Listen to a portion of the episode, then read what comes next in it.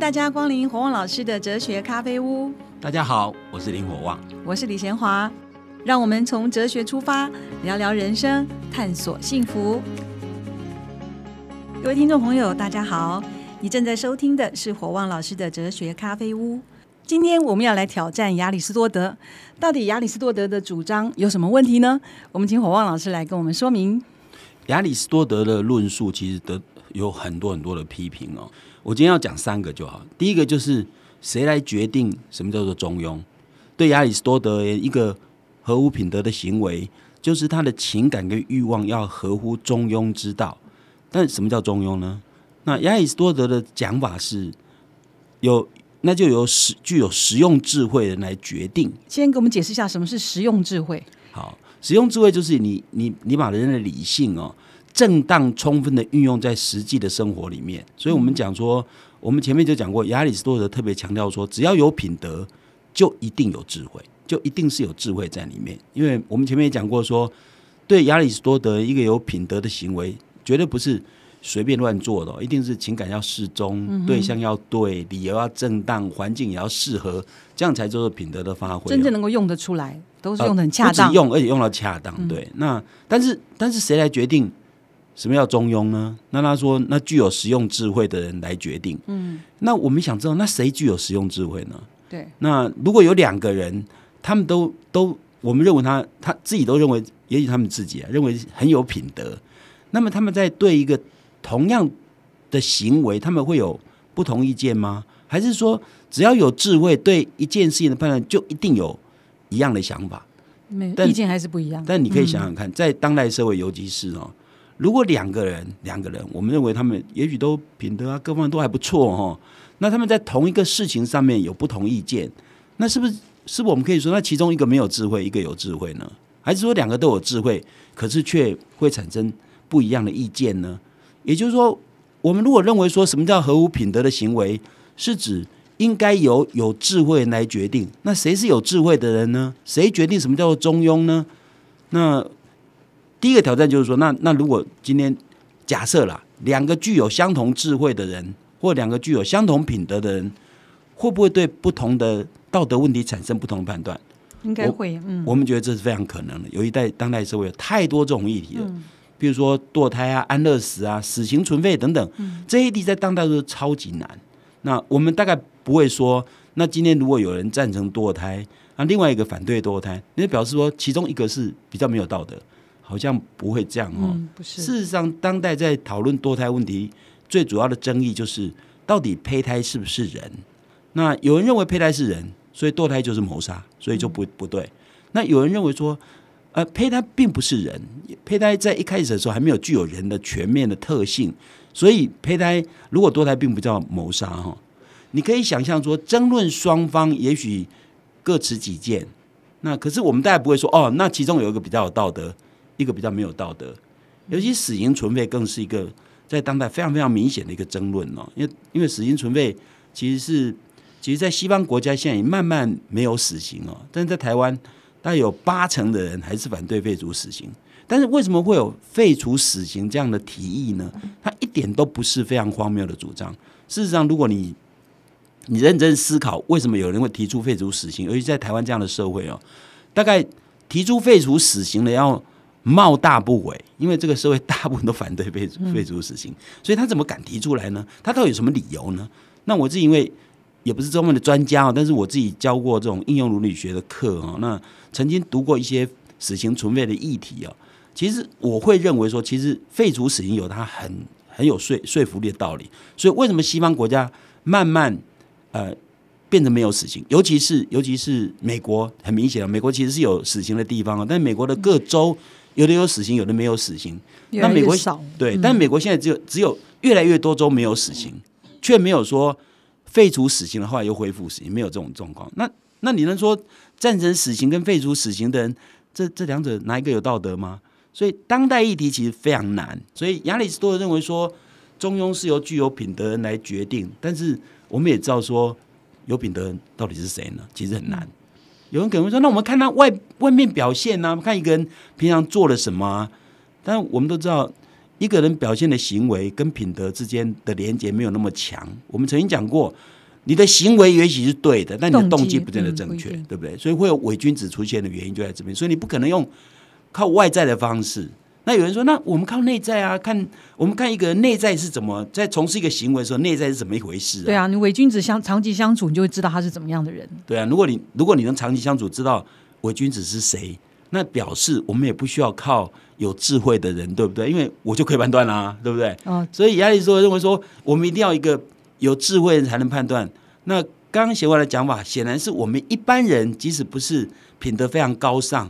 我们也许可以分辨哪些是伪君子，日久见人心。对啊，那就代表说我们人其实已经有这个能力哦。那所以亚里士多德认为说，那要有智者来做决定，好像是有点问题。那也许你会说，亚里士多讲的还是对呀，因为虽然我们有能力判断谁是伪君子，谁不是伪君子，但是我们在某些道德重大议题上面，我们还是不知道该怎么做啊。所以我们还是要请教别人呐。那请教谁呢？所以这个问题就会变成。亚里士多的一个困难，就我们如果不用外在，那用内在吗？内在要怎么决定这个人内在是对的呢？你知道吗？比如一个人从事一个行为，比如说慷慨的行为，那他心理的状态，其实我们知道他心理状态是什么，但我必须知道这样的心理状态就对应慷慨行为就是对的动机。嗯，那我怎么知道？那我怎么知道什么样对的动机？知人知面不知心。对啊，所以这个问题就是亚里士多德会碰到的第一个难题哦。那亚里士多德。碰到第二个难题，我觉得是这是我们前面也谈到过，所谓师德跟功德可不可以分开的问题啊？就是按照亚里士多德的说法，如果一个人有一种品德，那就拥有全部的品德。因为亚里士多德认为说，你只要有一种品德，代表你背后一定有智慧，就说你你一定有实用智慧，才有可能有品德嘛。那有品德，如果就有实用智慧，那有一种品德，那就有全部的品德啊。因为你不可能在一件事情上有智慧。在另外一件事情没有智慧，你知道吗？所以，如果使用智慧本身是一个认知事物的正确处理方式，如果是这样的话，那代表说，那那你有你在这方面有认识事物的正确处理方式，那另外一个也会有啊。所以你有慷慨，你就仁慈，你就有正义，那你就有一切品德的全部哈。也就是说，如果你的智慧代表你对任何事情都具有正确的判断力嘛，那可见品德本身如果是。背后是智慧，那有一种品德就会有全部的智慧。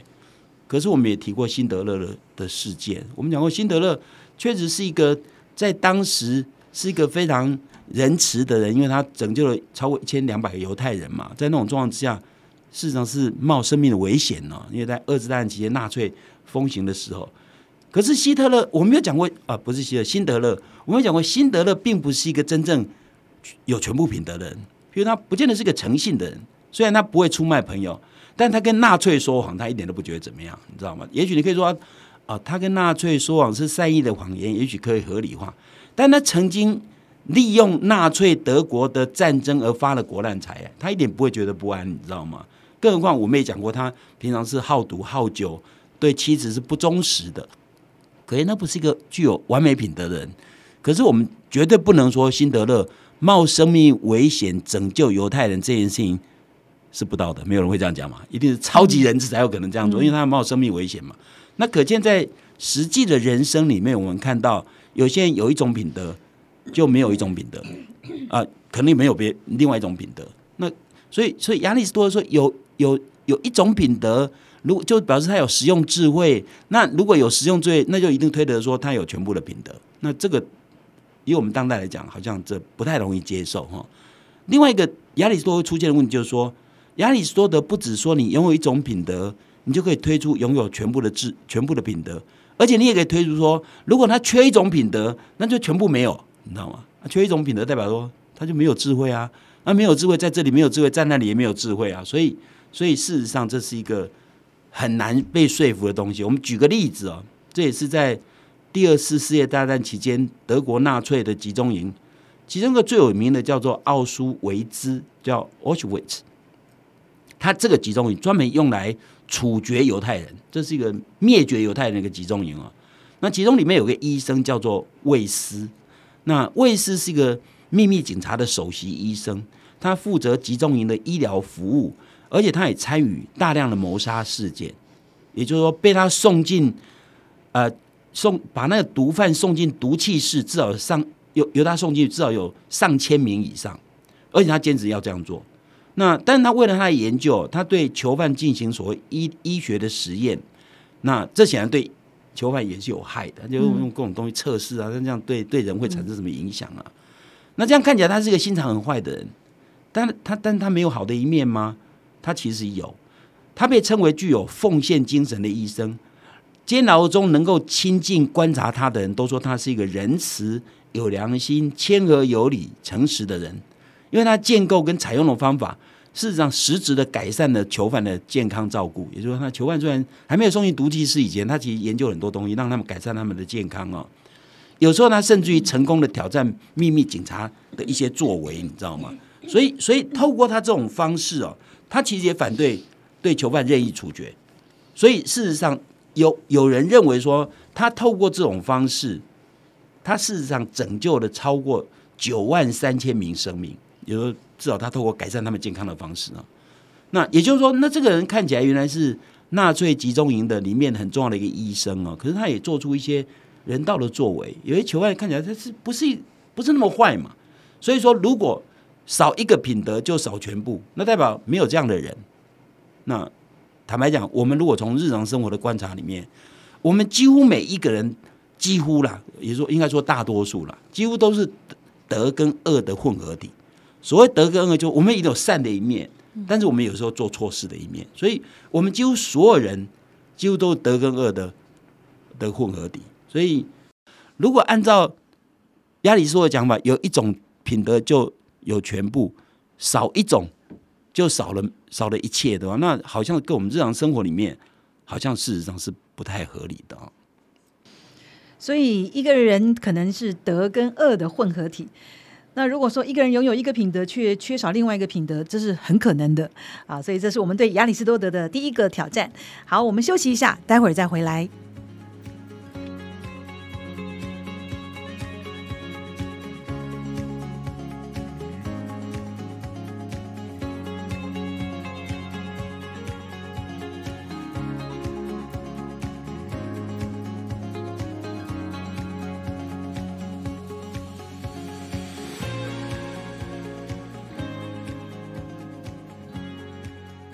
欢迎回到火旺老师的哲学咖啡屋。我们今天要来挑战亚里士多德。那刚才上一段呢，火旺老师跟我们分享的，就是呃，一个人拥有一个品德，不一定拥有全部啊。那是不是可以再跟我们多说一下，为什么人都是德跟恶的混合体？就是所以每一个人心里都有黑暗、光明的一面，他会不会呃光明多一点，黑暗少一点？会不会越来越好？到怎么样去看一个人？基本上，我们人我们一定要承认人性啊。其实亚里士多德自己也承认说，人有非理性的一块，所以品德实际上是理性能够掌控非理性。但是人的非理性是不是一定永远被理性所掌控呢？有时候不一定嘛。所以人有时候会经不起诱惑。那说说不定有些人是很容易被金钱诱惑。我经常跟学员讲说，你你们如果如果看到政府的贪官污吏骂他们，我说那你们骂的人当时在学生时代在骂贪官污吏，我说因为他们所处的环境是很容易受诱惑的。假设你今天所处的环境比较容易受诱惑，而你被诱惑了，你的行为就违反道德。但你没有被诱惑的人，你千万不要以为说你自己就不会被诱惑，因为人就是有弱点嘛。如果人没有弱点，不叫人，你知道吗？所以人就有弱点。所以就会犯错。所以通常来讲，一个人能够经起所有的诱惑，这真的是超人啊！我坦白讲，我我我实在不相信有，我不太相信有任何人能够做到这一点。当然，也许有些人比较容易哈，或者比较，或者他比较，我我们会强调，就他可能品格是比较坚定啊，因为他可以，但不见得所有人都都能做到这样。所以我说，我们每一个人几乎都是德跟恶的混合体，就是说，我们大概没有人是完全是。完全没有好优点，完全没有这这其实很难哦。一个人完全没有优点，那是什么样的人？是非常邪恶的人嘛？就我们前面也讲过，希特勒，其实像希特勒这种人，他他也是因为为德国，譬如说经济提升，当时第一次大大战的时候，德国其实经济也蛮接近破产，你知道？因为苏希特勒上来，才让德国人民生活能够改善，你知道吗？所以他不见得完全没有优点。所以说，一个人完全没有优点，那当然是。不太可能，那大概就是禽兽嘛，哈。但是我相信人再怎么样都有一点点，呃，对人会有正面的东西。所以我觉得我们看人应该看说他到底是善多一点还是恶多一点。如果一个人善多于恶，我想想这样就是一个那我们前面讲，这其实可以算是一个好人了，就一个人善多于恶，那就就不错了。你不能说一个人只要有一点恶，那就就是坏蛋。那那我们全世界大概大部分都是坏蛋，你知道吗？可是这样跟我们实际对道德的要求会有一些会有一些出路哈。所以我说，其实对亚里士多德的第三个挑战就是说，从亚里士多德的主张里面，很容易让人家认为说，那亚里士多要求大家都当个圣人嘛，因为因为你就是。你就你就要要有智慧啊，有一种智慧就有全部啊。那这样从我们的角度来讲，会觉得说，那这样人的本性是这样吗？要求人当圣人，似乎是一个违反人的本性。我相信所有人都会接受一个概念，就是说，人有利他心，但是人也有利己心。嗯，更何况西方的哲学家基本上认为说，其实利己心其实是非常强大的。所以有人认为说。其实利己心跟利他心相较，人心中的利他心常常是比较微弱，你知道吗？这就这就中文也有讲了，人心唯唯，道心唯唯，代表说人心其实是很人心那种真正的人性的部分，或或者我们讲让人家肯定、让人家尊重那个人性那一部分，其实是很微弱，你知道吗？而人的自私心其实是蛮强的，所以从这个角度来看，我们认为道德应该是扮演什么样的角色？道德应该扮演克服。或者减少利己心这样的角色，而不是我要把利己心全部铲除，这这不太可能嘛？人如果私心完全都没有了，那真的已经变圣人了，那这样很难。是一个努力的目标吗？我们说，那你的在你的意思里面是说，一个人不可能成为圣人，所以他只要压压低一点那个不好的东西就好了。其实有这样吗？应该这样讲。我们如果承认人有利己心、有利他心，那利己心如果很强大的话。因为利己心常常会损人利己嘛，哈，嗯那所以常常会造成呃彼此之间的敌意仇恨，这对社会当然是不好。所以一定要有道德存在，就是我要让那个利己心克制到一定的程度，但是我不需要要它完全铲除，要要完全铲除，这是完全违反人性，你知道吗？人性的利己心不可能完全铲除，哈。所以我们这里变得很重要，就是我们其实我们前面可能也提过，就要区别所谓道德要求跟道德赞赏，就是说。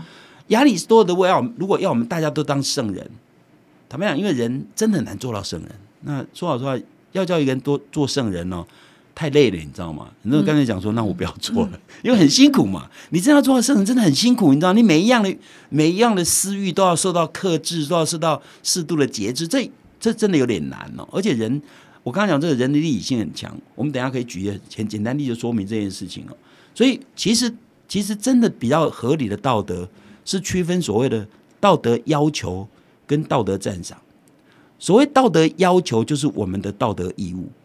一般来讲，我认为说，所谓道德要求，其实就要求任何人，不管是谁，只要活在这社会上，都要接受那个道德要求。那个道德要求是一般人人性可以接受的道理。譬如说，年轻人在工作上让座给长者，对，嗯，一个年轻人也许说，我今天打坐打很累啊，我不让。但是我们一般认为说，你是年轻人。你跟长者相比，其实你打球打得很累，你都比那个长者更有能力支撑站着，所以我们认为这是道德要求。道德要求，道德要求。所以道德要求就是道德义务，所以道德义务是对所有人都适用。因为因为道德要求的目的就是社会上一定要在一个规则秩序之下才能维持稳定嘛，跟和谐。所以有些东西是你一定要做，你不做会受到惩罚。所以道德要求就是代表说。你一定要做，不管你是谁。你如果是年轻人，只要在工作上不让座，你就会受到道德的谴责。那通常所谓的道德要求，一定有考虑到人性，也就是说，道德要求会要求人帮助别人的时候，是付出的代价很小。嗯，通常道德不会要求一个人要付很大的代价去帮助别人。哦，这个这个就这个就超乎人性了。所以，所以如果今天，如果今天。如果道德上要求每一个人，像共产主义的社会原来讲说，所有人赚来钱全部平分，嗯，各位你知道这样，这样大家很少人会努力赚钱，你知道？反正我好自然做，你们赚来跟我分嘛，对不对？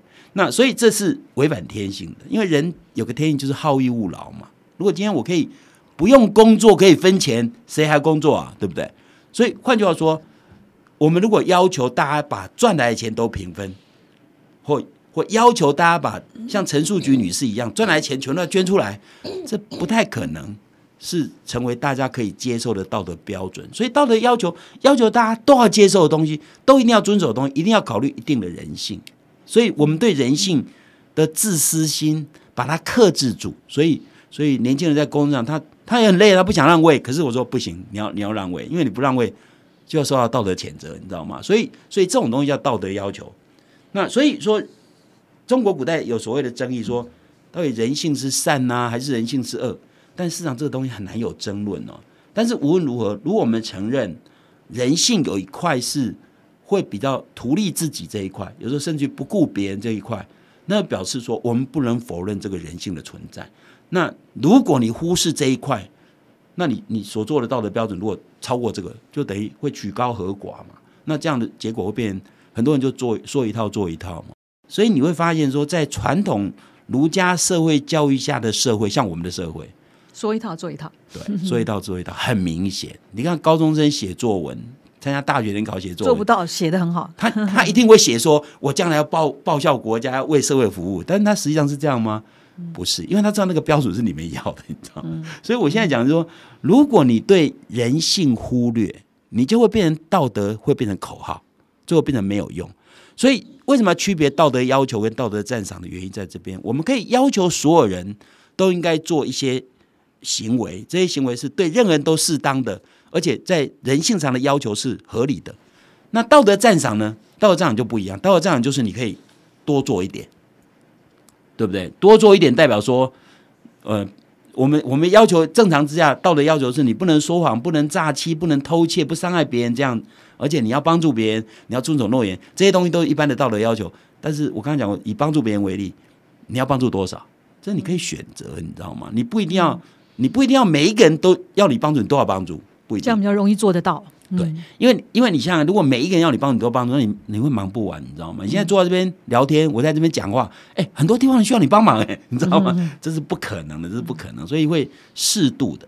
那所谓道德赞赏啊，什么叫道德赞赏？我用以下圣经的一个故事啊，我我因为这个故事我觉得很有趣啊，也是哲学家经常会引用的故事来说明什么叫道德赞赏跟道德要求。圣经在路加福音第十章有个故事。我们可以用这个故事来说明道德要求跟道德战场的差别。他故事这样讲的，呃，以下这一段是我自己翻译的，我没有，我不是用呃现在圣经翻译版本，我自己翻译的哈。说有一个人从耶路撒冷要到耶利哥，在中途碰到一群土匪，他身上的钱被抢了，衣服被剥光，而且被打伤，最后被遗弃在路上，奄奄一息。有一位教导宗教老师正好经过，他应该停下来帮助这位可怜人。但他却假装没看见，从路的一边离开。不久来了一位在教会任职的立位人，他也应该留下来帮忙。然而他只过去看了一下这位受害者，也跟前面那样一样就走开了。最后来了一个撒玛利亚人，他看到这位受伤的犹太人，非常同情他。虽然犹太人很痛恨撒玛利亚人，但这位撒玛利亚人对待他的敌人，并没有像前面两位一样。他不但没有遗弃这位受伤者。而且过去检查他的伤势，并为他包扎，然后小心的把他抱起来，带到最近的旅馆，整晚留在那边照顾他。隔天，这位撒玛利亚人要离开，当他付旅馆费给旅馆主人的时候，就告诉这个主人说：“请帮忙照顾这位可怜人，直到他康复。不问他吃住要花多少钱，我下次来的时候全数付给你。”这个故事里面的前面两个人显然违反了道德要求，就看到一个受伤，他就走开了。该做的没有做。就是就像我们我们常常讲，如果今天你在路上看到一个车祸，虽然当代会担心你去帮助别人可能会陷入法律的纠缠，因为因为曾经有人帮助别人就会被告嘛，你知道吗？那当然现在很多防范的方法，所以也许你看到一个人在路上出了车祸，如果四下无人，也许你不应该直接帮忙他，但你不能什么都不做，比如你至少打个电话拨手机，对不对？求救嘛。请警察来嘛？那前面那两个人就是就是没有做到道德要求，袖手旁观，对，袖手旁观，这是这是不应该的。这有人受伤，然后你什么都不做，就是违反道德要求。好，那那个撒玛利亚人所作所为就超过了，太超过了。嗯，我讲意思太超过，道德赞赏，这就属于道德赞赏。也就是他做了是属于超过他应该做的以外的东西，而且超过还蛮多的。所以道德要求是。对所有人都都要求的规范，一个社会一定要有这样的道德规范，才有可能会维持秩序嘛。那那所以道德要求具有普遍性，也就是他在人性的考虑之下，普遍要求所有人都要遵守。但是道德赞赏却不是，道德赞赏就是你只要做到道德要求以外，你可以自己做决定。嗯，如果如果我们今天把道德赞赏的部分当成道德要求来要求，这样结果会第一个会不近人情，第二个会根本做不到。假如今天有火灾现场，然后然后正好有一个人有两个人陷入火窟当中，一个人是你父亲，另外一个人是张忠谋。张忠谋显然对社会很有帮助嘛，哈。那你父亲也许就是个普通老百姓，对社会不见得很有帮助。这时候你应该救谁啊？你会考虑应该救张忠谋吗？我我想所有人都会是有点矫情嘛，对不对？就是自己的父亲一定是优先嘛。这代表我们考虑人性的时候，代表人性对自己的家人比较照顾，这应该是很合理的。所以儒家在这一块上面其实还算还算合理，因为儒家强调就是亲亲本性，对，亲亲而后人民，人民而后爱物嘛。所以你一定是先近。再远，然后先先亲再疏，所以事实上这是一个很很重要的概念了。那如果要求一个人爱邻居跟爱自己一样，这事实上是很伟大的情操，你知道吗？这是很高的道德成就，这只能当成道德赞赏的部分。但如果变成道德要求的部分，那就很难真正适用人性哦。那所以道德赞赏其实个人可以决定，你可以待邻居跟待自己一样，这没有问题。但你要要求所有人都这样做。就就会对人的本性会产生一些忽略了，所以当然一个美好的社会不能只合乎道德要求要求就好，我们会鼓励大家多走一里路，对不对？嗯，那你要多走一里路，你再多走两里路，当然是更好。但是我们会要求所有人不管怎样，如果规定要求要走三里路，你就要走三里路。那你要走四里五里，那就个人的选择。那我觉得这样道德就有一定的空间，可以让人在。道德成就上有个人不同的表现，那有些人只要满足社会的最基本要求，我觉得就已经还不错，就从来不违反呃道德的禁令就已经不错。那你要他要走很很高的路，叫把道德赞赏当成道德要求，就会产生实践上的困难，知道吗？可是黄老师，你这种讲法，我听的时候我会觉得啊，松了一口气，好像我真的可以好好的努力，慢慢的做，不会觉得说遥不可及。可是相对的，我也会觉得说。不用那么努力了，你就啊放轻松啦，反正我做到基本的道德就好了。这样不是好像慢了慢了很多？这有两点可以回答。第一点就是说，你要做到合乎道德要求，其实不容易。你千万不要以为说我从来没有违反道德禁令，就是一件很容易的事情啊，不容易的。因为我刚刚已讲过，人其实会在各种不同的情境里面会受到诱惑嘛。那那所以有可能你会受到诱惑而违反这个这个道德禁令啊。所以所以换句话你真的。一辈子几乎不做错事哦，这不容易，你知道吗？这已经不容易的事情。那第二第二点，我们可以讲，就是说，其实一个人如果多走一里路，对他的幸福会更有帮助，因为他会觉得他自己更有价值，你知道吗？所以千万不要以为我人就生来就混啊，要混一辈子就好。如果所有人都想过一个比较不一样的人生，希望自己的生活是精彩、有意义、有价值，就会就不会说哦，我故意偷懒啊，道德不要我这样我就不做，你知道吗？因为如果一个人曾经多走一里路。譬如规定是三里路，对不对？你多走一里路，曾经多走一里路的人就会感受到多走一里路所得到的喜悦。譬如帮助别人，我常常讲说，有些人也许你不一定帮助他，没有人会怪你啊。但你如果帮助一个人，在适当的时候，你会发觉从他所表现出来的喜感那个喜悦跟感谢哈，你会发现说，哦，心里好舒服的感觉，你知道吗？我觉得是不是有可能不冲突呢？如果说亚里士多德讲的是一个结果论，并不是说你现在此刻就要成圣，你现在此刻就要做的很完美，所以它两个相互为用。一个是我往道德赞赏的路走，可是我有一个终极目标，就像呃，当然你说一般人这样子是做不到，所以压力很大，就变成说一套做一套。可是你也可以。同时用啊，没有错啊。但是问题就在这边，我们如果鼓励一个人往道德战场的方面去做，代表说他其实不可能随时就已经达成了，你知道吗？那那可是亚里说说，你有一种品德就就就就表示有智慧，那表示你不可能不会没有智慧。如果你有智慧，就不会说我忽然智慧不见了，你知道吗？所以他讲的会不会是一个发展的阶段？不会说是。In the moment 就是在这个时刻就有了，一定是一个发展的阶段。哦，没有没有没有，除非你认为没有人完成一种品德，除非你这样认为。嗯，我认为如果如果有如果没有完成一种品德，所有的品德都不足，除非这样哈。那那如果如果是这样，代表说我们每一个人随时品德都在发展过程当中。嗯那那那那智慧是什么？如果你还没有完成完成品德，那你有什么智慧？你告诉我。就是在过程当中帮助你比较走向你每次正确的决定。那你有可能没有智慧啊，因为你还没有品德还没有完成，你怎么有智慧呢？对不对？在那个 moment 的智慧就是够他用了。哦，不是不是，你不能这样讲，你不能说智慧是哦，所以智慧也有多有少这样的讲法。所以事实上，事实上，在亚里士多的讲法里面，当我在从事一个行为的时候，如果我是有品德的人，就会做出正确的判断，你知道吗？难道你不认为有人有正确判断吗？有些人在某些领域里面会有很正确的判断，那那这是我们日常生活里面认为说，哦，这个人就。会做对的事情啊，比如说，比如说，我们举很简单的例子嘛，哈，陈述局女士对对金钱的仁慈慷慨这一块，我我们认为她不足吗？没有人认为她不足嘛？但我们认为陈述局女士在所有领域都很有智慧吗？我们好像我们好像不是会这样认为，对不对？所以换句话说，亚里士多德的理论一旦把实用智慧当成品德的基本，就那基底呀，就你有你有品德，一定有有那个智慧的时候，那代表说你所有事物都应该有智慧才对，不可能是都没有智慧，除非你我们分别不同领域的智慧是不一样，除非我们这样讲。但亚里士多德没有这样讲，他就讲实用智慧。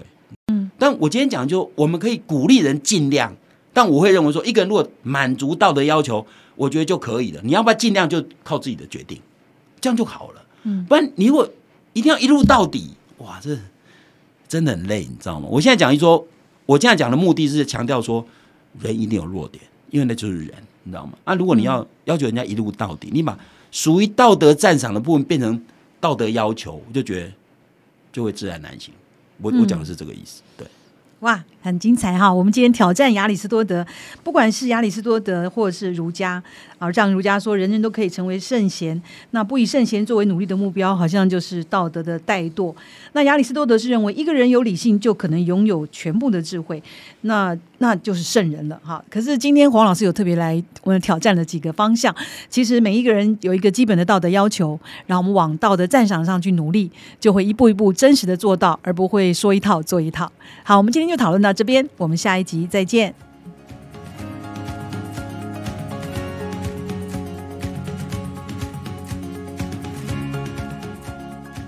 国旺老师哲学咖啡屋这个节目是由新生代基金会赞助，你可以到脸书留言提问，也可以到官网查询节目更多的内容。